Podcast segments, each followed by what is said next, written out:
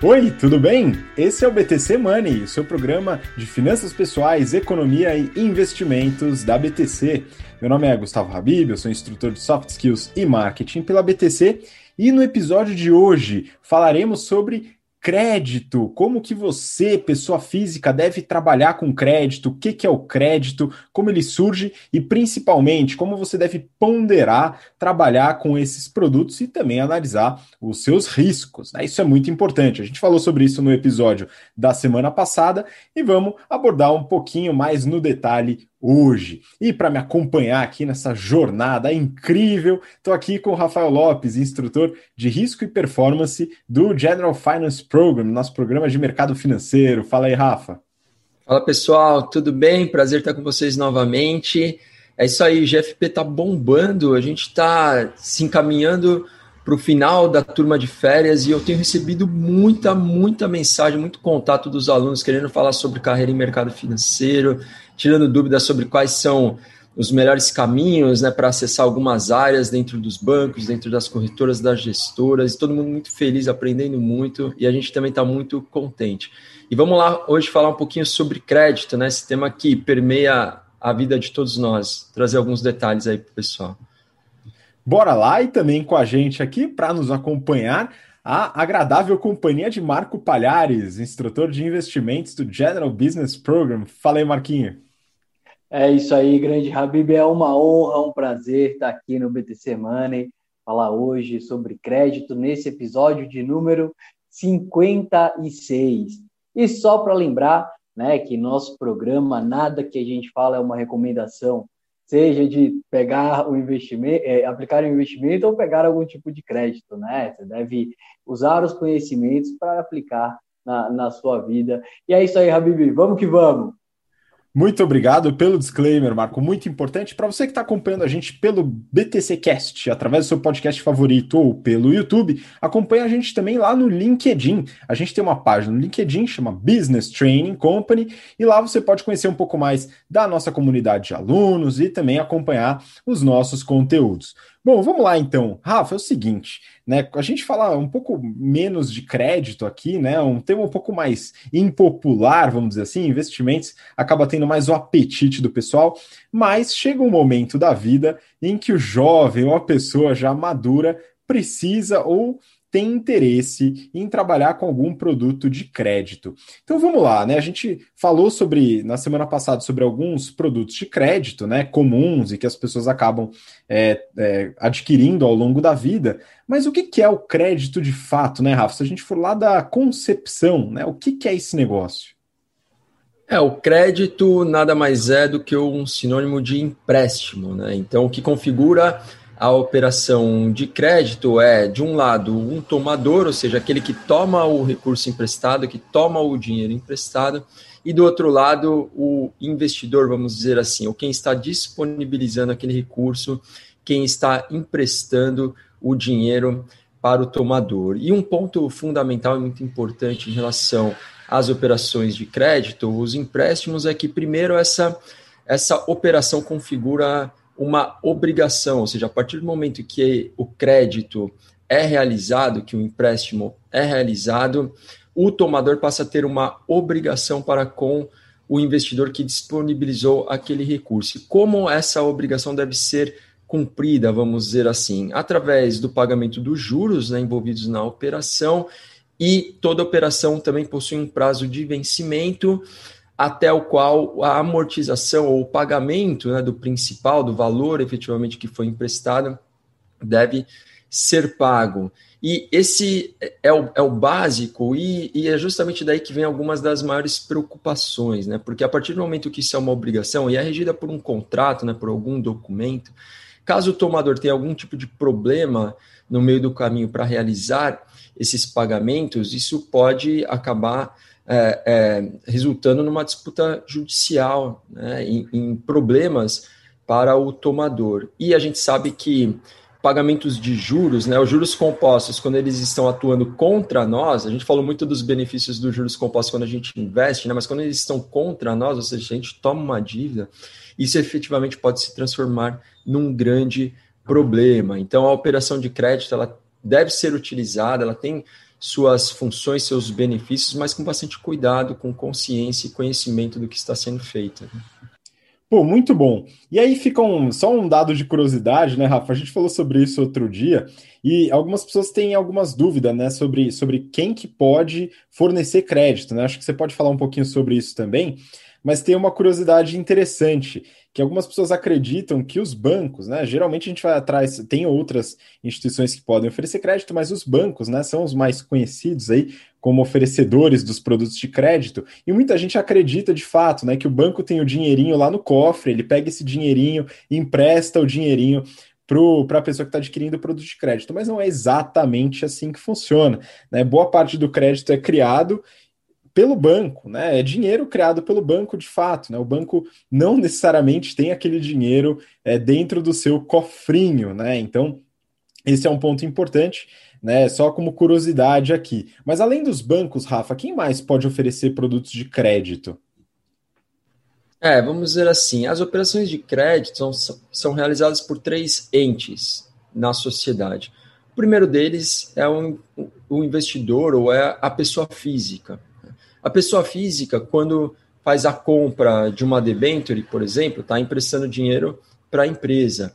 Quando coloca o seu dinheiro num CDB ou numa poupança, tá emprestando o seu dinheiro para o banco. E a pessoa física consegue atuar na outra ponta também. Quando a pessoa física vai lá no banco e pede um empréstimo para comprar um automóvel, por exemplo, aí ela está tomando dinheiro emprestado. Ou quando ela faz um financiamento imobiliário, ela está tomando dinheiro emprestado. Então, o primeiro ente seria a pessoa física. O segundo são as empresas. As empresas levantam recurso, elas tomam dinheiro emprestado para financiar o seu passivo, ou seja, elas tomam dinheiro emprestado e alocam esse dinheiro ou esse recurso no seu ativo buscando uma rentabilidade, buscando um crescimento da empresa, uma geração de valor, perfeito? E o terceiro ente é o próprio banco, né? O banco, ele, por definição, é o chamado intermediador financeiro da economia, ou seja, ele toma dinheiro emprestado numa ponta e empresta esse recurso na outra ponta e é remunerado pelo que a gente chama de spread bancário, né? uma das principais atuações ou uma das principais fontes de receita do banco. Então, ele toma dinheiro emprestado através de produtos como poupança, CDB, LCI, LCA, letra financeira e depois empresta na outra ponta com os diversos produtos, seja para pessoa jurídica, para as empresas, né, numa linha de capital de giro, numa conta garantida ou num empréstimo de mais longo prazo, ou para pessoa física, pode ser no cheque especial, pode ser um, um juro do, um, um, ou um limite de cartão de crédito, pode ser um financiamento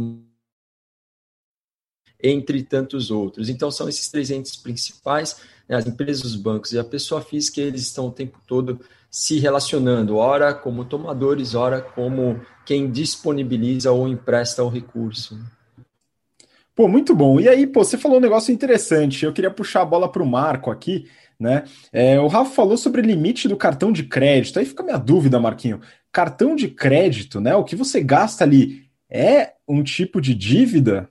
Excelente pergunta, Habib. Por sinal, o Rafa, que bela descrição no mercado financeiro, né? Todos os entes atuando, as duas pontas, né? Então você tem é, é, os três principais entes, os, os tomadores, né? Os caras que estão pegando dinheiro emprestado do outro lado, o investidor, né? Aquele cara que espera ser remunerado.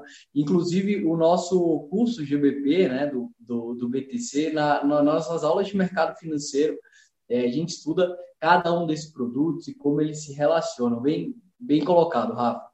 É, e aí, a grande pergunta, Habib, que fica é o que, que pode ser considerado crédito aqui na, na gente, pessoa física, né? É, como o Rafa muito bem falou, crédito é todo tipo de obrigação, né? Então, independente se você toma um dinheiro emprestado para abrir um negócio, para comprar uma casa, ou até mesmo para uma emergência, né? é, você tem uma obrigação de devolver aquilo ali, né, de pagar aquilo ali. E o crédito é exatamente essa, essa obrigação, né? Então você compra alguma coisa agora com a obrigação de lá no dia 29, dia 30, ou dia que você escolher, você tem que pagar aquilo ali para o banco, né? Inclusive, esse é um produto que pode é, é, pensar assim, pô, mas onde que o, o, o banco ganha, né? É, é só de, me deixando pagar só daqui a, no final do mês, né? É, é importante lembrar que ele só paga a empresa depois ainda, né? Então ele ganha um spreadzinho e é um dos maiores juros do mundo, né? Quando você pega, é, passa alguma coisa no cartão de crédito e não paga esse cartão de crédito, é o maior coisa do, um dos maiores juros do mundo, juros do Brasil nesse nesse ponto. Então tem que tomar muito cuidado antes de tomar é, é, é, um crédito, antes de pegar dinheiro emprestado, Habib. Pois é, e, e aí para entrar nesse ponto, né? Pô, eu, pessoa física, quero fazer alguma compra, enfim, comprar um apartamento novo que tem financiamento imobiliário, ou comprar um carro e aí tem financiamento de veículos, enfim, a gente pode até comentar um pouco sobre os produtos, mas é, beleza, parece um sonho encurtado. Tem os juros, né? Os juros eles vão ser variados de produto para produto. Mas, Rafa, aí eu chego lá, deu uma zica e eu não consigo arcar com essa minha obrigação. O que, que acontece, hein, Rafa? Vamos falar um pouquinho sobre garantia, créditos sem garantia, enfim, dar uma abordada nesse tema. É, dado que o empréstimo se configura como uma obrigação, como eu havia mencionado, e a obrigação que se reflete no pagamento de juros e de amortização do empréstimo, caso algum, desse, algum desses fluxos não seja realizado, isso se configura no que a gente chama de um evento de inadimplência. Né? Então, esse é o maior risco envolvido com as operações de crédito para quem está disponibilizando recurso, para quem está emprestando recurso. Quando eu, me, eu empresto meu dinheiro para alguém, isso é, se transforma ou se traduz numa expectativa de renda que eu vou receber, né? Então eu vou lá emprestei, sei lá, mil reais para alguma empresa ou para o banco e o banco fala assim para mim, Rafael, eu vou te pagar 10% de juros ao ano e essa operação tem dois anos de prazo. Então eu sei que eu vou receber 100 reais de juros no final do primeiro ano e 100 reais de juros no final do segundo ano. Se o banco quebrar, né, puta, fiz um investimento no banquinho lá da esquina, não sei o que, quis ganhar uma taxa mais alta e me dei mal. Aí eu deixo de receber esses fluxos. Acontece uma interrupção no pagamento. Portanto, aquele fluxo que eu já sabia qual seria, eu já sabia de antemão o que eu receberia e já contava com aquilo, foi interrompido e eu deixei de receber. Bom, isso por um lado. Colocando na outra perspectiva, uh, se o banco empresta dinheiro para alguém e essa pessoa tem algum tipo de problema, o fluxo se interrompe, mas aí para o lado do banco. Em todas essas situações, cabe o que a gente chama de uma renegociação. Então, você pode entrar numa renegociação e tentar, ok, eu não consigo te pagar tudo, mas eu te pago, sei lá, 50% do que eu devia. Ou então você me faz um, uma, algum tipo de reestruturação, alonga um pouco o prazo e me deixa um tempinho aí sem ter que amortizar ou sem ter que pagar juros. Isso é muito comum, né? Tanto nas relações banco com pessoa física, mas as empresas às vezes fazem muito isso também. Empresas que estão em RJ, empresas que às vezes sofrem algum, algum algum percalço para fazer o pagamento. Bom, dado que a inadimplência é o principal risco relacionado ao crédito, tem algumas maneiras da gente se cercar, que é o que você estava falando. Todo crédito se baseia em quatro pilares. O primeiro deles é a constituição de garantias. As garantias servem justamente para compensar uma, um eventual evento de inadimplência. Né? Então, pô, deixei de pagar, mas aquele crédito, a empresa deixou de pagar, mas aquele crédito estava garantido por uma máquina, por exemplo, por algum ativo imobilizado da empresa. Ela pode usar aquilo para fazer o cumprimento. No financiamento imobiliário é a chamada ou famosa hipoteca, né? Ou seja, você eventualmente, quando você toma o dinheiro emprestado com o banco, o banco associa ou ele quer uma garantia real, que é a própria casa que está sendo financiada. Não existe garantia melhor do que essa. Perfeito? Bom, o segundo pilar é o que a gente chama de algumas restrições que podem existir. Isso se traduz também no financiamento imobiliário como aquele limite né, que você consegue ocupar da sua renda pagando a parcela. Normalmente é 30%. Então o banco vira para você e fala assim: olha, até 30% da sua renda líquida mensal, a gente consegue te dar o crédito e você faz o pagamento. Agora, se o, o, o, a parcela do financiamento for superior aos 30% da sua renda líquida, me desculpa, mas a gente não vai fazer. E se você eventualmente tomar um primeiro financiamento que se enquadre nessa restrição, caso você queira fazer um segundo financiamento imobiliário, o segundo banco não vai te dar, porque aí somadas as duas parcelas você ultrapassaria. Então, isso é o que a gente chama de restrição. Né? Um, uma terceira análise que a gente sempre faz é um, uma análise de é, capacidade de pagamento, que também está ligada a renda, ou seja, a restrição é quando você quer tomar um crédito a mais. Eu já tenho um, quero um a mais. Não, não dá porque você já está com o limite ocupado. Mas num primeiro crédito, a restrição seria a sua capacidade de pagamento futuro. Ok, você é um funcionário público, tem lá estabilidade, sua renda é garantida, a gente vai te dar o crédito porque o risco é muito baixo. Você faz uma análise né, da renda ou da capacidade daquela pessoa que está tomando o dinheiro emprestado. No caso das empresas, você analisa a capacidade das empresas fazendo uma análise contábil, né? E a última, último pilar, vamos dizer assim, então a gente falou né, de capacidade financeira, restrições, garantias e o último pilar seria uma análise do histórico. Será que esse o tomador né, já tem um histórico de inadimplência? Ele já te, tomou alguma dívida no passado e se tornou inadimplente, alguma coisa do gênero? Então você avalia um pouco o perfil do tomador e olha e estuda um pouco, olha um pouco para o passado dele. Essas, esses quatro pilares, então, são os pilares que definem o que a gente chama de análise de crédito e se aplica a tudo a gente de diferentes maneiras, mas é aplicado para o investidor pessoa física que quer tomar um crédito, para a empresa que quer tomar um crédito e eventualmente para o banco também que quer fazer algum tipo de, de empréstimo. Né? A gente sabe que tem produtos bancários, por exemplo, como a poupança e o CDB, que são garantidas por um fundo garantidor de crédito. Seria um tipo de garantia também. É um seguro que é pago pelos bancos, é um fundo privado e ele ele te, te remunera, te devolve o dinheiro no caso de quebra da instituição financeira, né?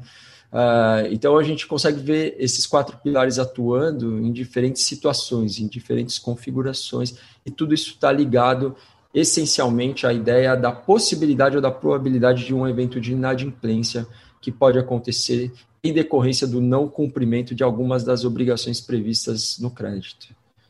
Pô, muito bom. Então aqui a gente consolidou esses quatro pontos fundamentais aí no crédito, né? Então a gente falou da garantia, falou das restrições da análise de crédito, análise de capacidade de pagamento, né, do tomador e também o histórico, né? Então isso daqui é fundamental e também define o, o quanto vai ser cobrado de juros em cima daquele empréstimo, né, daquele crédito. Então a gente falou aqui, você deu um exemplo baseado nisso no financiamento imobiliário. Então qual que é a garantia? O próprio imóvel, essa é a hipoteca, né? Então isso ajuda a reduzir a taxa de juros em relação a isso. Então, geralmente, o financiamento imobiliário tem as menores taxas do mercado para pessoa física, vai.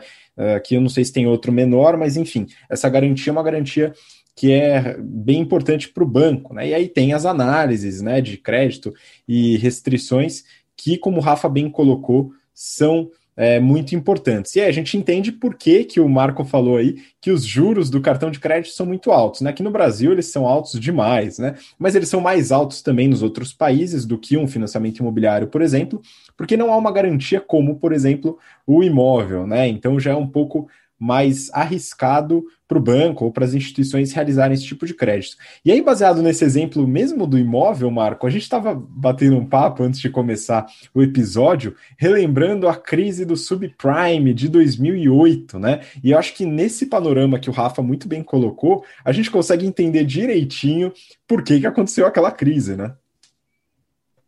Exatamente, né, Rabi? Exatamente, né? Todo mundo pensa na crise de 2008, foi a crise do mercado imobiliário americano, mas é, é, tomou proporções mundiais, né? Chegando aí no, no mundo inteiro. E, e, como que ela se originou, né? Ela se originou justamente em operações de crédito hipotecários.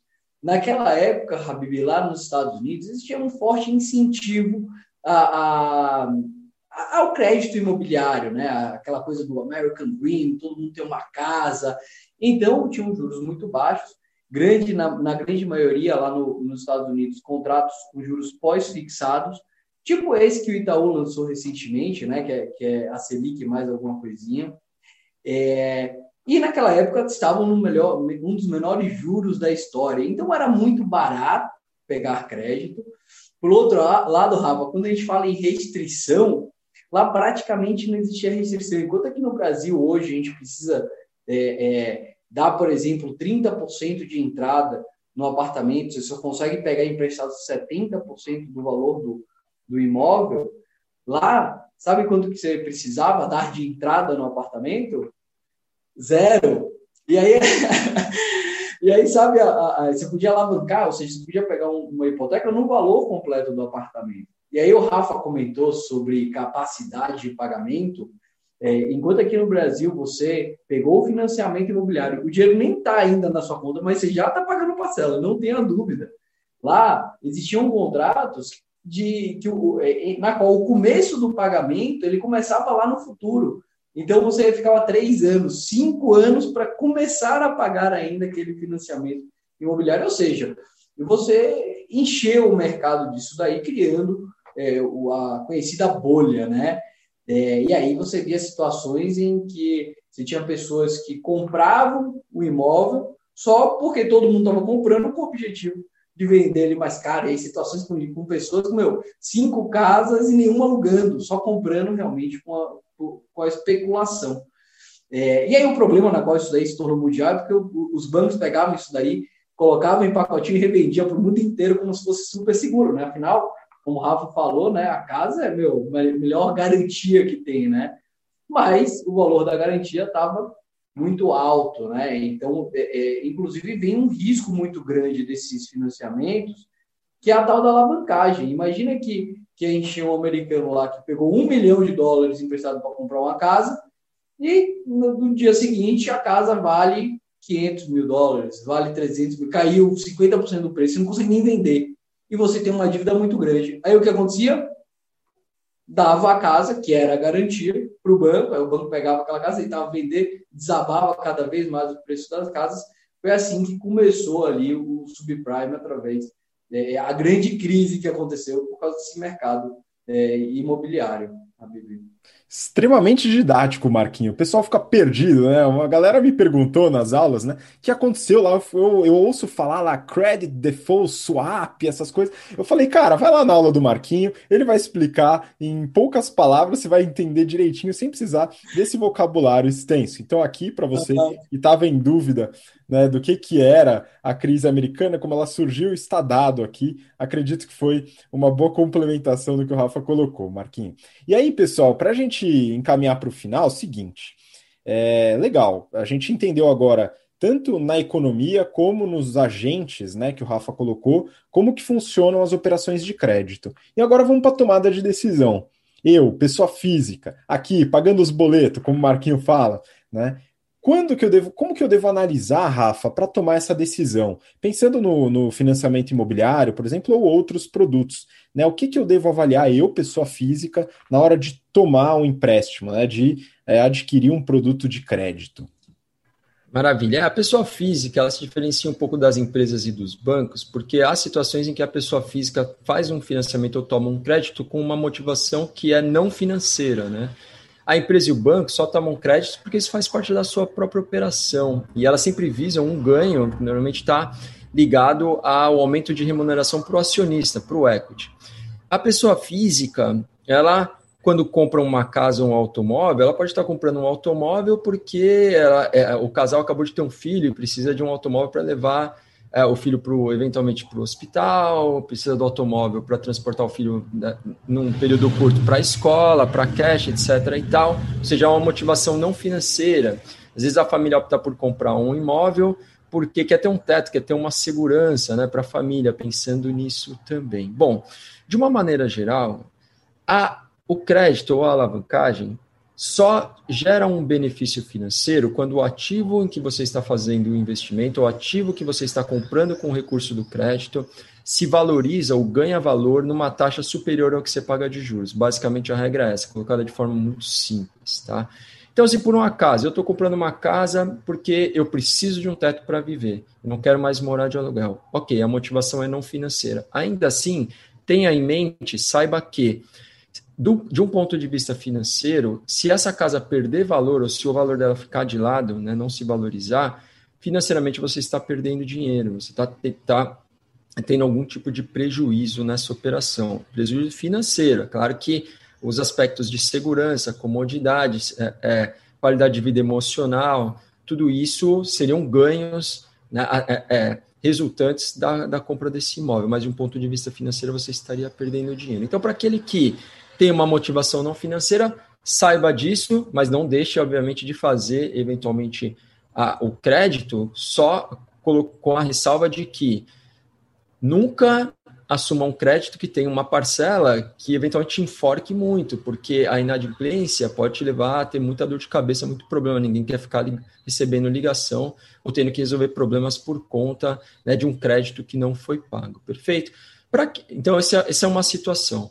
Bom, para o investidor, então, que faz a compra, para o investidor pessoa física que toma crédito com uma motivação financeira, que é o caso do cara que já tem duas casas quer comprar um, um terceiro apartamento para alugar, né? Ou quer comprar um, um carro e alugar para o Uber, sei lá, alguma coisa assim, né? Coisas do gênero.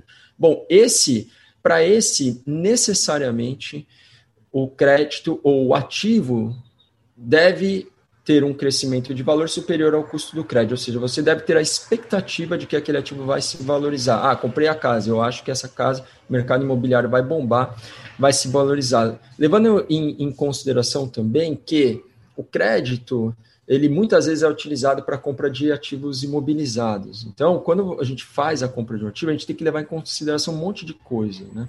Além do aspecto financeiro, saibam que se amanhã precisar vender o ativo, provavelmente a liquidez dele vai ser baixa. Tem um monte de tributo imposto envolvido nessa operação, tanto no crédito, mas também impostos envolvidos nas operações de compra e venda do ativo que está envolvido né, nessa operação de crédito, o ativo fim, né, o ativo objeto que você quer comprar com aquele recurso. Então, sempre levar em consideração também, além das taxas de juros, obviamente, impostos envolvidos, risco de liquidez da operação, perfeito?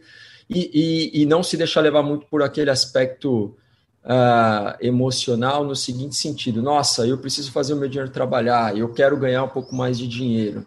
Olhem sempre para o crédito como uma alternativa, porque tem tantas outras, né? Tem tantos outros investimentos, outras, tantas outras possibilidades. E partindo do princípio que a alavancagem, né, ou crédito, só te gera dinheiro caso aquele ativo ganhe valor, então isso significa que não é fácil né, ganhar dinheiro com investimentos alavancados, com investimentos que você faz a partir da, da tomada de um recurso emprestado. Perfeito? Então, né, quis fazer essa separação, crédito com uma motivação não financeira e crédito com uma motivação financeira, mas a regra básica é: financeiramente a gente só ganha dinheiro se aquele ativo se valorizar mais do que os juros e é, nós sempre devemos nos preocupar com a nossa capacidade de pagamento, dado que isso é uma obrigação. Então, não assumam uma obrigação que vocês eventualmente terão dificuldade para depois arcar com ela ou para cumprir né, tudo que está previsto naquele, naquele contrato, ok? Muito bom. E aqui para dar uma opinião rápida, viu, Marco? Depois vou pedir seu comentário também. Né? Óbvio que a gente acompanha, né, influenciadores financeiros, tal, e todo mundo é a favor de morar de aluguel e tal, e o pessoal fala que você não deve assumir dívida nenhuma e crédito nenhum.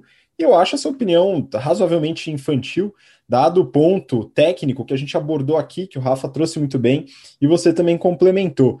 Né? Então, por exemplo, né, a primeira casa, né, você sair do aluguel, você ter um teto que você chama de seu e é seu, né, independente de qualquer coisa, de alguém pedir de volta, enfim, qualquer coisa, né, é, é, é importante analisar todos esses pontos que o Rafa falou, mas não deixar de fora a possibilidade de adquirir um produto de crédito. A mesma coisa na necessidade de um veículo, eventualmente, né, sempre ponderando os riscos e a capacidade financeira Tá, então acho que esse é um ponto importante. E aí, se você quiser complementar, Marco, acho que é importante, né, para saber, pô, será que ninguém deve tomar crédito nunca? Dívida é sempre ruim? O que, que você acha? Eu acho que nem sempre é ruim, por exemplo, ah, tô começando um negócio ou vou, vou atuar agora comercialmente, preciso comprar um carro que vai me gerar mais renda no futuro, né? É, é, então existem créditos que vão ser bons, mas como o Rafa falou, não é fácil ganhar dinheiro, né? É, tem situações também, Rabi, que não tem o que fazer. Então, para dar uma emergência de saúde. Cara, se você não tem um seguro, meu, tem que pegar dinheiro, tem que gastar o dinheiro que tem, tem que pegar o, o, o dinheiro emprestado, enfim. É, então, tem situações então, que vale a pena, né? Porque vai gerar mais, mais, mais grana, tem situações que são inviáveis.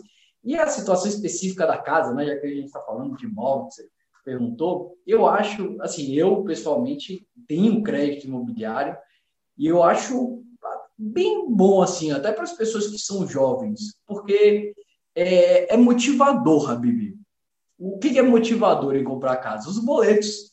Né? Então você fica né, na, na trabalhando né, ou, ou, procurando maneiras de sempre é, é, pagar né, o grande motivador aí da humanidade, que são os boletos que continuam chegando, né, Rabi?